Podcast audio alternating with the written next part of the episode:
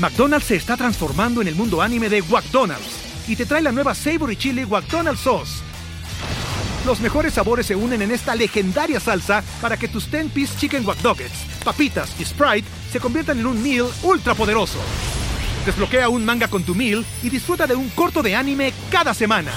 Solo en McDonald's. baba ¡Go! En McDonald's participantes por tiempo limitado hasta agotar existencias. The Money Night Show, una forma diferente de hablar de dinero. Aquí te decimos lo que no sabías sobre finanzas y todo lo que rodea al mundo del dinero, con influencers, celebridades y personalidades del mundo empresarial. Un episodio nuevo cada martes en el canal de YouTube de Expansión y todas las plataformas de audio. American Express Business Class presenta The Money Night Show. Grupo Expansión. La desacreditación del tercer informe de la empresa noruega DNB correspondiente al colapso de la línea 12 del metro se ha convertido en un tema de conversación desde que el gobierno de la Ciudad de México informó que no estaba de acuerdo con el resultado. El tema en controversia es el mantenimiento, pues en el llamado informe causa raíz dado a conocer por el diario español El País, se plantea precisamente que la falta de inspección y mantenimiento, aunado al diseño y construcción, fueron las causas del desplome. La empresa no señala responsables, pero especifica hechos que se dejaron de hacer y que podrían haber prevenido el colapso durante las tres administraciones capitalinas, es decir, las encabezadas por Marcelo Ebrard, Miguel Ángel Mancera y Claudia Sheinbaum. Pero, ¿cómo leer el viraje dado por el gobierno de la Ciudad de México al tema? ¿Cómo pegará este hecho a las aspiraciones presidenciales de estos políticos? ¿Qué dicen las encuestas hasta ahora? De esto vamos a platicar hoy en Política y otros datos. Política. Política. Y otros datos un podcast de Grupo Expansión. Política y otros datos. Buen jueves, bienvenidos a Política y otros datos. Soy María Libar, editora política de Expansión. Hoy es jueves 12 de mayo del 2022. Muchas gracias por estar con nosotros en este nuevo episodio. Viri Ríos y Carlos Bravo Regidor, ¿cómo están? Buen jueves. ¿Qué tal? Un gusto estar por aquí como cada jueves. No se olviden de, si les gusta nuestro podcast, le den like y nos sigan para poder llegar a cada vez más lugares. Hola, hola, ¿cómo están? Feliz jueves de política y otros datos. Esta semana la información se ha centrado en un tema, el aniversario del colapso de la línea 12 del metro, que dejó 26 muertos y casi un centenar de heridos, pero el foco de esto no han sido las víctimas, sino el choque de la jefa de gobierno, Claudia Sheinbaum, con la empresa noruega DNB, que es la encargada de hacer un peritaje independiente, contratada por el propio gobierno de la Ciudad de México, para llegar a la causa del colapso y que hoy justamente es desacreditada y acusada de tener un sesgo político en sus conclusiones. Nos referimos principalmente al área mexicana de DNB, que fueron los que hicieron el último reporte. El último reporte, los técnicos que hacen el último reporte son principalmente de NB México. Y ahí aparece este abogado. Ese abogado, ¿cómo, o sea, ¿cómo? ¿No les parece a ustedes un conflicto de interés? Que aparezca un abogado que litigó contra el presidente Andrés Manuel López Obrador y que cambian por completo y rompen con los criterios técnicos. Eh, se acaba siendo en realidad un asunto político. Y bueno, el último reporte, de acuerdo con el acceso a los expedientes que tuvo el diario El País, se plantea que la falta de mantenimiento, aunado al diseño y a la construcción, pues fueron las causas del desplome de la línea 12. Es decir, se concluye que las tres administraciones de la Ciudad de México, las que estuvieron encabezadas por Marcelo Ebrard, por Miguel Ángel Mancera y esta de Claudia Sheinbaum, tuvieron o dejaron de hacer algunas cosas para que terminaran pues en este siniestro. Vamos a entender un poquito qué fue lo que ha pasado. Carlos, platícanos cómo leer esto que estamos viendo ahorita en la Ciudad de México. Sí, Mariel, fíjate que justo escribí el, el, martes en expansión sobre este tema. Yo comparaba la reacción de Claudia Sheinbaum al tercer reporte de esta empresa noruega con lo que se conoce como el efecto Streisand.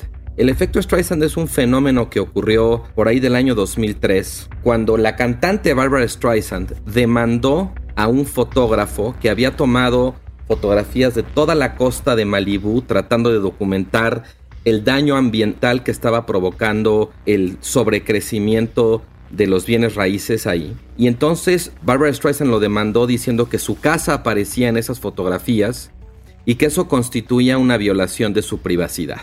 Hasta antes de que se diera a conocer la demanda de Barbara Streisand, esas imágenes habían sido descargadas exactamente seis veces, la mitad de las cuales habían sido los propios abogados de Streisand. A raíz de la demanda, solamente en el mes posterior se descargaron más de 400 mil veces. Es decir, el efecto Streisand se refiere como a una acción que emprendes con el propósito de tratar de ocultar información, pero precisamente al emprender esa acción llamas la atención sobre la información que estabas tratando de ocultar. Ahora, en el caso de Sheinbaum esto tiene como un chanfle adicional, que es que lo de Sheinbaum es como si Bárbara Streisand hubiera contratado al propio fotógrafo, porque en este caso es una empresa que la propia Claudia Sheinbaum contrató para que hiciera esta investigación sobre por qué se cayó ese tramo de la línea 12. Y ya que no le gustaron las conclusiones a las que llegó esta investigación, entonces desconoce a la empresa, la acusa de no haber seguido la metodología e incluso la acusa de esto que es del sesgo político. Es un poco sorprendente, porque si hay un sesgo político aquí, pues es el de la propia Claudia Sheinbaum. Lo que decía yo el martes es, esta es precisamente la razón por la cual en circunstancias así, se recomienda que los funcionarios se separen del cargo para que no sean ellos quienes escojan a quienes los van a investigar, ni después pretendan erigirse como en dictaminadores de las investigaciones que se hacen sobre su propia responsabilidad. Realmente Claudia Sheinbaum queda muy mal en su manejo de todo esto, que la empresa haya producido un reporte que compromete al propio gobierno que la contrató, habla muy bien de la empresa pero que el propio gobierno que contrató a esa empresa ahora la desconozca y la demande porque no le gusta la investigación, habla muy mal del gobierno de la Ciudad de México y yo creo que francamente el manejo termina poniendo a Claudia Sheinbaum en una posición imposible, porque incluso si fueran ciertas las alegaciones que hace sobre los problemas con la empresa, ¿quién nos vendió que esa era la mejor empresa para hacer este trabajo? Claudia Sheinbaum. Bueno, me parece importante poner en perspectiva exactamente qué es lo que dice el reporte y por qué nos enteramos de esto hasta el tercer reporte. Primero, el reporte se divide en tres partes. La primera parte se iba a tratar exclusivamente del diseño de la línea 12. La segunda iba a tratar específicamente de por qué sucedió el colapso. Y la tercera ya se iba a enfocar en cuestiones como inspecciones, monitoreo y mantenimiento. Ese era el plan original. Ahora, si nosotros vamos a revisar específicamente cuáles fueron las causas raíz por las cuales sucedió esta tremenda tragedia, sí nos damos cuenta de que el gran problema es que el diseño original del puente no se hizo conforme a los estándares de Estados Unidos, que son típicamente los estándares que se usan en la American Association State of Highway and, Transportation Officials. Luego, además de eso, otro fallo que sucedió durante el diseño es que la obra no fue certificada por un tercero independiente, algo que se suponía que se debería realizar. No se proporcionó, por ejemplo, si había habido una consultora que había supervisado la obra, como típicamente se requeriría en cualquier parte del mundo para una obra de esta naturaleza. Más aún, y aquí es algo que de hecho ya nos había contado anteriormente el New York Times, la instalación de los pernos, es decir, estos como soldaduras, estos como pedazos de acero que permiten que las distintas losas del puente se unan, la instalación de los pernos fue deficiente y no se instalaron otra vez conforme a como se debió haber hecho de acuerdo a la American Welding Society. Ahora, se inspeccionó la línea de hecho, se inspeccionó posteriormente a los sismos del 2017, pero el problema, y aquí es en donde entra la responsabilidad del gobierno de Claudia, es que no se destacaron fallas estructurales visibles, aunque, como ya nos dimos cuenta en este reporte, pues en realidad con fotografías de Google Maps y de Google Earth, tú sí puedes ver que había imágenes históricas de cómo el puente ya se había deformado en las vigas que eventualmente colapsaron durante esta tremenda tragedia. Entonces, ¿por qué creo que es importante poner todo esto en perspectiva? Porque en realidad yo sí pienso que es mucho más honesto el decir que si bien hay una culpa por parte del mantenimiento por no haber visto estas imágenes y haber, digamos que, levantado las banderas rojas de lo que sucedió, la falla original por la cual esto cayó depende completa y absolutamente de la colusión de Marcelo Ebrar junto con el constructor, que fue una empresa del grupo Carso los cuales pues determinaron que estaba bien construir una obra que tenía todas estas deficiencias en los pernos, en las traves que sostenían al puente, etcétera, y que pues tenía las soldaduras mal hechas. Yo sí creo que hay que poner esto muy en perspectiva, porque un mantenimiento no te hubiera podido identificar que las soldaduras dentro del puente estaban mal hechas. Yo sí creo que hay distintos niveles de responsabilidad aquí, pues. Es un poco lo que dice el secretario es de Movilidad de la Ciudad lo de que México, dice el secretario dice, de bueno, Movilidad. El reporte dice, o sea, de hecho, una de las razones por las cuales el gobierno del Distrito Federal está impugnando el reporte es porque no prioriza entre las distintas causas que señala. De hecho, por eso le está molesto el gobierno, porque dice, no, pues si vas a establecer prioridades, debería tener más prioridad el diseño que el mantenimiento. el diseño y construcción. Sí, yo lo creo, por eso les comenté, en mi opinión, esto se debe poner en perspectiva. Ahora, de que todo esto está en el reporte, pues sí, ahí está. Ahora, ¿quién tiene la culpa de esto, Carlos? O sea, no nos podemos quedar callados de que llevamos 10 años sabiendo que la línea 12 estaba mal hecha porque el señor Ebrar no hizo su chamba. El reporte no exenta a la administración de Marcelo Ebrard, ni tampoco a la de Mancera. El problema que está ocurriendo aquí es que tampoco exenta a la de Sheinbaum. Y eso es lo que a Sheinbaum le molesta del tercer reporte. Claro, pero pues que Sheinbaum diga lo que quiera decir. Ah, digamos que mi opinión, y creo que honestamente es una opinión honesta, sincera, es este problema se gestó en el momento en el cual se hizo la línea 12. Las faltas de atención a que no se vieran los mapitas del Google Maps y a que no detuvieran la línea del tren, por supuesto que fue un problema. Pero este problema se gestó durante el gobierno de Marcelo Eblar. O sea, es que eso no se puede olvidar porque históricamente no se puede olvidar lo que ese señor hizo por la ciudad. A ver, incluso este es un peritaje independiente. O sea, de hecho, este peritaje ni siquiera va a servir para imputar a nadie, porque el peritaje real y el que cuenta es el de la Fiscalía de la Ciudad de México, el cual ya está buscando imputar a 10 personas encabezadas por Enrique Orcasitas, que era el director del proyecto Metro, y otros funcionarios menores y también de las constructoras, y que incluso la, la, audiencia se postergó a una nueva fecha, pero este realmente fue un peritaje independiente que el gobierno de la Ciudad de México dijo, es para que vean la transparencia que tenemos con el caso. No va a estar solamente lo que diga la fiscalía, también vamos a tener esto. Y es el que está desconociendo el gobierno de la ciudad. ¿Qué implicaciones va a tener esto? A ver, yo diría aquí, y pongamos lo que decía Carlos, este efecto Streisand, en donde nadie nos estábamos fijando tal vez, o sea, no nos habíamos enterado, sabíamos que había un retraso, digamos, en la presentación del tercer dictamen, este que le llaman causa raíz, que no se había presentado por parte del gobierno de la ciudad, pero realmente no sabíamos cuál era el meollo, digamos, ¿no? Es la propia jefa de gobierno la que lo dice. Y es de ahí que se hace todo. A ver, detengámonos un poquito en los efectos, Viri Carlos. ¿Qué efectos va a tener esto? Por eso yo decía en un inicio, Desgraciadamente esto no era con las víctimas, o sea, las noticias y todo lo que hemos visto en los últimos días no tiene que ver con las víctimas y esto, sino que la discusión se centró justamente en este choque entre la empresa y pues el gobierno de la Ciudad de México. Incluso tú lo recordabas en nuestro episodio pasado, Viri, mientras Marcelo Ebrard, el canciller, está en Estados Unidos codeándose con los grandes funcionarios de la administración de Biden, y acompañando al presidente Andrés Manuel Observador a su gira por Centroamérica, pues la jefa de gobierno estaba aquí, pues evidentemente enfrentando este asunto de la línea 12 y que todavía no sabíamos qué magnitud iba a tener, ¿no? Bueno, me parece que justo esta semana salió una encuesta muy buena, muy interesante por parte de Reforma, que pues tocaba un poco tangencialmente el tema, porque le preguntaba a las personas si estarían dispuestos a votar para ser presidente en el 2024 por Marcelo Ebrard o por Claudia.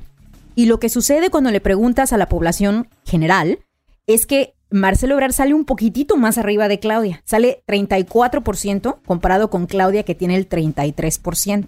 O sea, es un empate técnico. Es un empate ¿no? técnico, pero es algo que no nos esperaríamos, dado que Claudia pues trae una campaña ya de meses con López Obrador detrás, o al menos eso aparenta. Pero si tú le preguntas a los morenistas, que serían pues mucho más susceptibles a esta campaña que lleva haciéndose por meses, sí te encuentras una diferencia muy grande en donde entre los morenistas Claudia se llevaría el 34% del voto y Marcelo se llevaría solamente el 27%. Entonces, ¿yo qué es lo que veo? Bueno, una es, puede ser que la línea 12 todavía no haya tenido repercusiones, muy probablemente tendrá más cuando empiecen las campañas de verdad y cuando salga todos estos trapitos al sol en debates con fotografías, etcétera, muy probablemente ambos candidatos pierdan porque pues al final del día hay una responsabilidad, en mi opinión más fuerte de Ebrar, pero también por parte de Claudia por lo sucedido, pero me llamó muchísimo la atención y voy a tomar un poquito una tangente para hablar de uno de los temas de la encuesta, que es el porcentaje de personas que dicen que la agenda institucionada por López Obrador debe continuar independientemente de quién se vuelva presidente en el 2024. Y eso es el 65% de la población. Me sorprende muchísimo porque el 65% de la población no está dispuesta a votar por Morena. De hecho, solamente el 47% está dispuesto a votar por Morena. Pero el 65% cree que independientemente de quién gane, la agenda de López Obrador debe continuar. Y entonces me acordé, no sé si se acuerdan, de aquel López Obrador diciendo, mi cambio va a ser irreversible. Y dije, Dios, algo pasó que la gente de verdad sí quiere que ese cambio sea irreversible. Pues hace poco, no sé si recuerden, también el presidente dijo, va a ir quien garantice justamente esto, la continuidad. Se garantice la continuidad en el proceso de transformación y que no haya ingobernabilidad por ahí nos da algunos datos, ¿no, Carlos? ¿Cómo viste tú estas encuestas y cómo ver todo esto que está pasando de la línea 12? Digo, y aquí nada más recordarlo, ligamos porque dos de las personas que están involucradas con este asunto de la línea 12, pues evidentemente son presidenciables, son de las corcholatas que nos ha dicho el presidente y que son de los más fuertes, según la encuesta de reforma, que ahorita ya lo desmenuzamos un poquito más y en donde también está el secretario de gobernación que hace unas semanas dio como la sorpresa por este destape o llamado destape que se le dio, ¿no? Y que está bajo. A mí lo que me llama la atención de entrada es justamente que en esta encuesta de intención de voto, los punteros sean Marcelo Ebrard y Claudia Sheinbaum. O sea, hasta el momento, aparentemente, la tragedia de la línea 12 no les ha representado un costo político suficientemente significativo como para descarrilar sus aspiraciones presidenciales. O sea, hay algo interesante en el contexto político mexicano en este momento con respecto al cual grandes fallas o grandes fiascos no se están trasladando en términos de generar un impacto en cuanto a la aprobación o en cuanto a la intención de voto por los políticos que parecerían ser los responsables. Y eso me lleva a las encuestas justamente que ya mencionaba Viri sobre López Obrador. Ciertamente López Obrador sale muy bien librado, de hecho su nivel de aprobación aumenta varios puntos respecto a la última encuesta que hizo Reforma en diciembre sale muy bien evaluado en programas sociales, curiosamente en educación, muy curiosamente en salud, o sea, temas con respecto a los cuales tenemos datos objetivos de que la gestión pues realmente no ha dado buenos resultados, pero bueno, la gente lo evalúa bien ahí y lo evalúa mal, sobre todo en temas de seguridad, de combate al crimen organizado y en algunos aspectos de la economía, por ejemplo, en cuanto a la inflación. Pero otra vez se presenta el mismo fenómeno, que esos temas tan sensibles como la inseguridad o la economía, donde no sale tan bien evaluado López Obrador, tampoco le trasladan un costo, ni en términos de su aprobación, ni en cuanto a la imagen de Morena. En otra parte de esta encuesta también cuando le preguntan a la gente qué partido beneficia más a los pobres, maneja mejor programas sociales, maneja mejor la economía, tiene una mejor estrategia contra el crimen, el partido que sale mejor evaluado sistemáticamente es Morena. En los atributos negativos, el que le ha hecho más daño al país, el más machista, el que roba más, el que tiene más vínculos con el crimen organizado, sistemáticamente es el PRI. O sea, creo que lo que termina uniendo de alguna manera estas dos discusiones es el hecho de que hay aspectos negativos de la gestión, ya sea que están evaluados negativamente por la población o que hay datos objetivos que nos arrojan que hay malos resultados, que no están traduciéndose en castigo de parte de la gente, ni en términos de aprobación, ni en términos de intención de voto. Para mí eso no es nada más un fenómeno fascinante, sino te diría que personalmente me parece como la tragedia de nuestras tragedias, porque finalmente que el electorado no le cobre a los gobernantes sus errores sus fiascos, las cosas que salen mal, pues termina desincentivando que los gobernantes corrijan, porque finalmente pues está el estímulo electoral, todos quieren que voten por ellos o que voten por su partido, y si la gente no atribuye esas responsabilidades, pues entonces, ¿por qué habrían de corregir? Pues aquí es el en donde nos movemos en el tema de las percepciones, ¿no, Viri? Decíamos en algún momento, ser popular no significa ser buen gobernante. Y tener buena aprobación, pues tampoco significa que tengas buenos números en estas cosas que decía Carlos, ¿no? Educación, salud. Pero ahora sí que, sea como sea, Morena mantiene una ventaja hasta este momento de la carrera hacia la sucesión de 2 a 1 sobre el PAN y el PRI en preferencias electorales, ¿no? Y eso finalmente son números, eso no sabemos si vayan a ser votos en el 2024, pero finalmente así es la democracia, finalmente se gana con votos. Y yo creo que en parte la razón por la cual vemos esto no es porque el electorado no le quiera cobrar los platos rotos a los políticos morenistas, sino porque el electorado se da cuenta de que otros políticos tienen más platos rotos. Mira, incluso en esta misma encuesta, cuando les preguntan qué opinión tienen y qué porcentaje tiene una opinión mala o muy mala, digamos, no sé, de Marcelo Ebrard te sale 24%, de Claudia te sale 14%, pero de Ricardo Anaya te sale el 52%. De Alfredo del Mazo te sale uno de cada tres. Lo mismo pasa con Enrique Alfaro. Yo no creo que no haya, digamos, un electorado consciente. Por el contrario, me parece que hay un electorado extremadamente consciente de que no nos pueden seguir promoviendo a los mismos candidatos de toda la vida porque ya estamos hartos de ellos. Incluso por eso me parece que sale también evaluado el junior de Colosio. Porque él, para que vean, sí, pues no tiene una cola que le pisen porque en su vida no ha hecho nada más que ser hijo de Colosio y ahora ser alcalde de Monterrey. Entonces, pues lo que se necesita son caras nuevas. Yo estoy de acuerdo con esta lectura que haces, Viri. Yo creo que lo que explica lo alto que sale Luis Donaldo Colosio Riojas es precisamente que él no representa una trayectoria, representa una cara nueva y que además, como un factor adicional, va avalada por un apellido, lo que los estrategas llaman una marca, que está muy bien posicionada. Finalmente es el apellido de un mártir de la democracia mexicana. Ahora, también me parece muy importante el punto que señalas, porque sí, posiblemente algo que explica esa falta, digamos, de transferencia de costo, que la gente no le cobre a los políticos aquellas cosas que le salen mal, tiene que ver con a dónde lo traslada.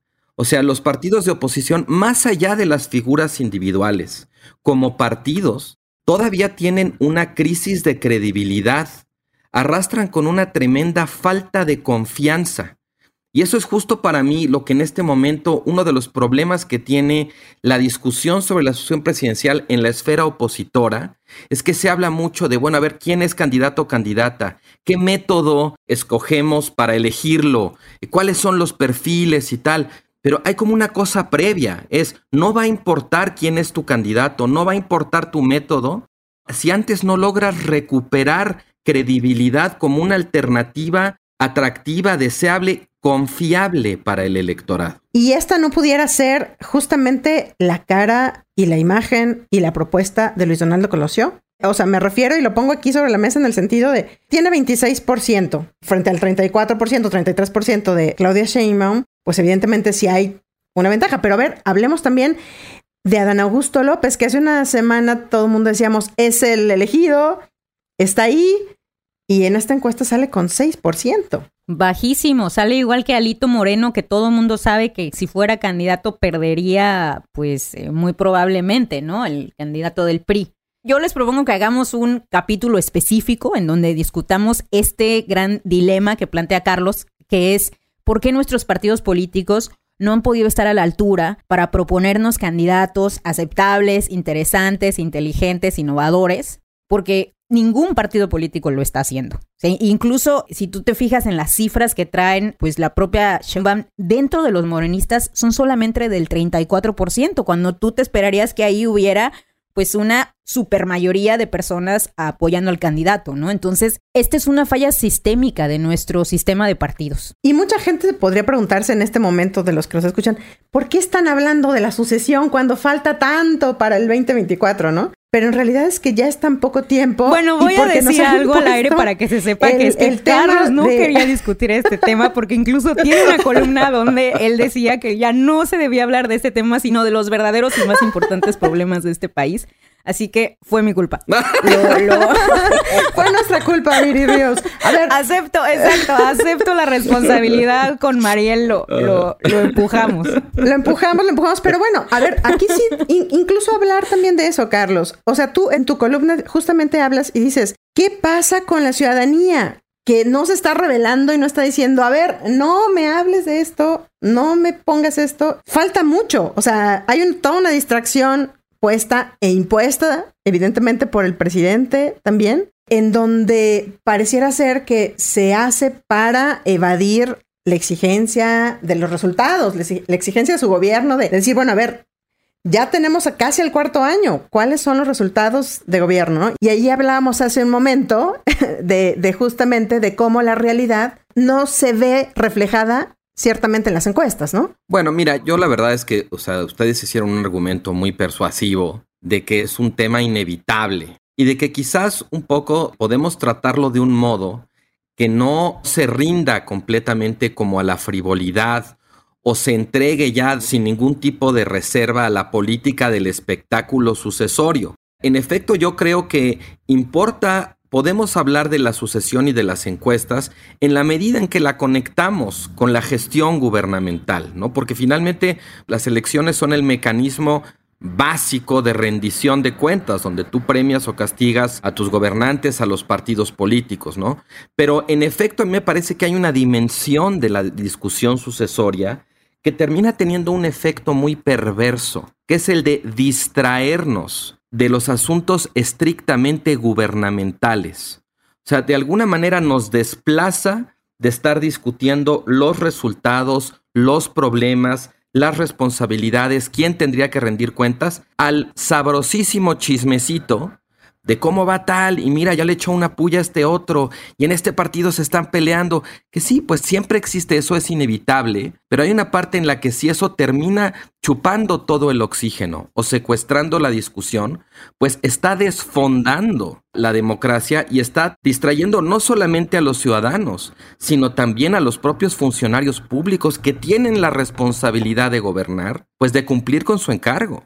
Y parte de los temas importantes a los que jamás les debemos de quitar el dedo del renglón, ni sobre todo la exigencia para que esto cambie, es justamente a la violencia y al asesinato de los periodistas en México. Y es que esta semana, o más bien en menos de una semana, tres periodistas fueron asesinados en México. Yesenia Molinedo Falconi, directora del Veraz de Veracruz, Sheila Joana Olivera, que era reportera gráfica del mismo medio, fueron asesinadas a tiros en el municipio de Cozoleacaque, en Veracruz, cuatro días después de que estábamos llorando, lamentándonos el crimen del periodista sinaloense Luis Enrique Ramírez. Y creo que estos son los temas muy dolorosos a los que no hay que dejar de ponerles el dedo en el renglón, Carlos Ibiri, ¿no? Porque ya son 11 las voces de comunicadores que han sido silenciadas en lo que va del año, en lo que va del año, es muchísimo. Y 34 en lo que va del sexenio del presidente Andrés Manuel López Obrador. Justamente ahí yo diría, por ejemplo, que podemos introducir dentro de la discusión sucesoria la pregunta, ya sea a los aspirantes o a los partidos, ¿y tú qué propones hacer respecto a la violencia contra periodistas? O sea, la legitimidad o la nobleza de tu aspiración, perdón, es irrelevante. ¿Para qué quieres el poder? ¿Qué vas a hacer? ¿Qué propones? ¿Qué soluciones vas a implementar a tantos problemas que se siguen acumulando? A mí sí me parece desastroso lo que ha probado ser el sistema de protección de periodistas porque nuevamente observamos cómo algunos de los periodistas asesinados supuestamente ya estaban siendo protegidos por el Estado, lo cual ha probado ser absolutamente ineficiente, un mecanismo no diseñado por Morena, sino diseñado por gobiernos anteriores, pero que han mantenido todos los partidos políticos y la realidad es que lamentablemente no parece que esto vaya a mejorar porque no hay propuestas sobre la mesa reales, legítimas y urgentes para cambiar cómo funciona ese mecanismo. Y me aterra pensar que como lo que observamos es parte de la violencia común, en donde el crimen organizado ya no tiene ningún impedimento con asesinar no solamente cualquier persona, sino cualquier comunicador, pues lo que estamos observando es una descomposición que no va a terminar hasta que termine la violencia y eso no tiene para cuándo terminar en un país en el cual llevamos más de una década sumergidos en una tremenda guerra entre eh, bandas del crimen organizado. Y pues con la pregunta planteada por Carlos nos vamos a quedar en este episodio. ¿Y para qué quiere usted el poder? Para que lo pongamos sobre la mesa y que no se nos olvide cuando alguien venga a pedirnos nuestro voto, preguntarle esto. ¿Y para qué quiere usted el poder? Pues muchísimas gracias por acompañarnos hasta el final del episodio. No olviden activar el botón de seguir, así como la campanita de notificaciones. Nos escuchamos el próximo jueves a partir de las 6 de la mañana en la plataforma de su preferencia. Déjennos sus comentarios y críticas en arroba expansión política, arroba Carlos Bravo arroba Bajo Ríos y arroba Mariel. Cuídense mucho, nos seguimos escuchando el próximo episodio. Bye bye. Política y otros datos. Un podcast de Grupo Expansión. With lucky landslots, you can get lucky just about anywhere. Dearly beloved, we are gathered here today to. Has anyone seen the bride and groom? Sorry, sorry, we're here. We were getting lucky in the limo and we lost track of time. No, Lucky Land Casino, with cash prizes that add up quicker than a guest registry. In that case, I pronounce you lucky. Play for free at LuckyLandSlots.com. Daily bonuses are waiting. No purchase necessary. Void where prohibited by law. 18 plus. Terms and conditions apply. See website for details.